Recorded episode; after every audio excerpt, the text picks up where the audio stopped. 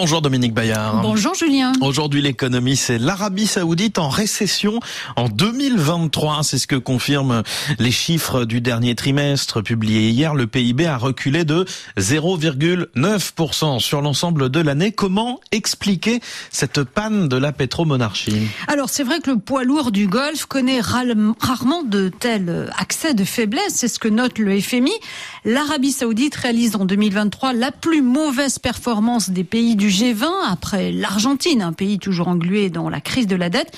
Quel contraste pour l'Arabie Saoudite avec 2022, sa croissance avait bondi de 9%. C'était quand le pétrole caracolait sur les cimes, avec une moyenne supérieure à 100 dollars le baril à cause de la guerre en Ukraine.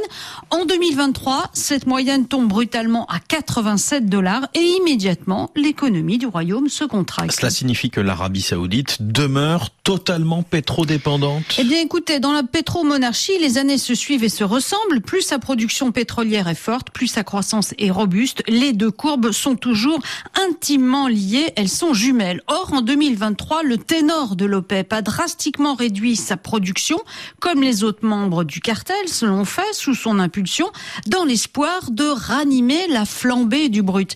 Car pour équilibrer ses comptes et financer les projets de la vision 2030, la transformation de son économie, l'Arabie Saoudite a besoin d'un baril à 108 dollars selon les calculs de l'agence Bloomberg. Mais cet objectif est resté hors d'atteinte en 2023 parce que la demande affaiblit et surtout parce que l'offre supplémentaire en provenance des États-Unis, du Brésil, du Guyana a largement compensé le ralentissement du débit de l'OPEP. Le pays le plus riche du Golfe connaît donc une récession technique, sans doute passagère, téléguidée par le secteur pétrolier. Mais alors Dominique, où en est la diversification de l'économie? Eh bien écoutez, le secteur non pétrolier a été prospère l'an dernier. Son chiffre d'affaires a cru de 4%, tandis que celui des hydrocarbures reculait de 16%, mais il n'est pas assez puissant pour prendre le relais.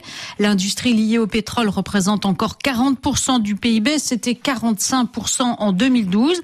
Les projets pullulent dans les énergies vertes, l'extraction minière, le sport, le tourisme, la santé, le véhicule électrique et bien sûr la ville nouvelle de Neom. Mais ce processus de transition avance lentement, ses fruits ne sont pas encore visibles. Mise en œuvre du plan euh, Vision 2030 est en fait à mi-chemin et malgré la récession, le gouvernement entend poursuivre l'effort d'investissement. Et Dominique, ce sont là encore les revenus du pétrole qui sont sollicités pour financer ce développement. Alors le gouvernement possède 90% des actions d'Aramco, la société nationale qui exploite le pétrole, et le fonds souverain très actif dans la mutation de l'économie, 8%.